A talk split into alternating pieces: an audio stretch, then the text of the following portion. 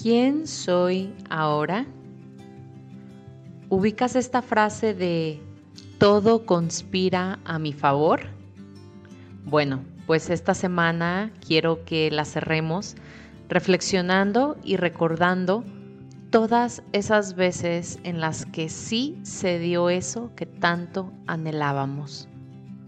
La vez que sí conseguiste el aumento en tu trabajo, o cuando por fin quedaste embarazada después de tantos meses deseándolo, o ese momento en el que tus ventas aumentaron y con el ingreso extra compraste tu nuevo celular.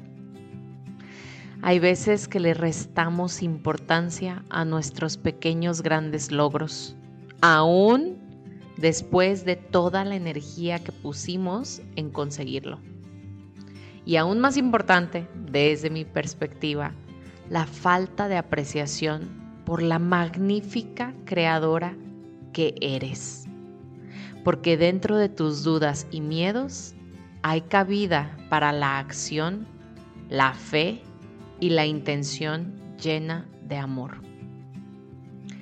Justo esto me ha pasado en las últimas semanas en donde se me ha comprobado de diferentes maneras que si confío y actúo en conexión con mi más elevada energía, entonces sí cambia, sí recibo, sí logro. Y puedo ver en retrospectiva esos momentos de angustia, de preocupación y de las novelas mentales que me hago como un desgaste de energía innecesarios. Pues todo estaba acomodándose en su lugar, tiempo y forma aun cuando yo no lo pudiera apreciar así. Y lo más interesante es que somos nosotras mismas las que no creemos que algo pasará o cambiará y saboteamos así la magia de los procesos. Pero sabes qué? Ya no me quiero atormentar con el ¿para qué me preocupaba? Quiero aprender a ser más empática con mis emociones con mis procesos, darles el espacio y tiempo que necesitan, recordándome lo humana y la eterna aprendiz que soy.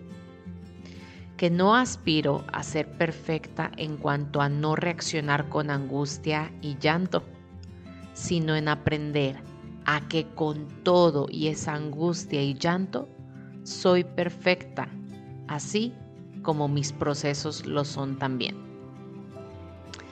Entonces sí, todo conspira a mi favor cuando así lo creo y cuando no lo creo también. En lo intangible todo se está moviendo para mi mayor beneficio, aun cuando mi necesidad de control me intente sabotear, provocándome preocupaciones innecesarias.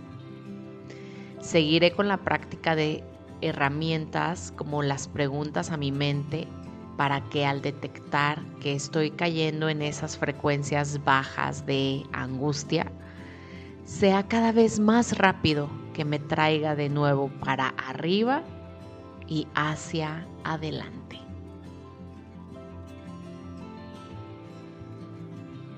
Recuerda compartir este y todos los episodios con los que has sentido afinidad y sintonía para entonces elevar la frecuencia vibratoria del colectivo cada vez un poco más.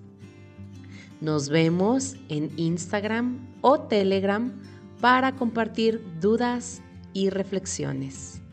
Gracias, gracias, gracias.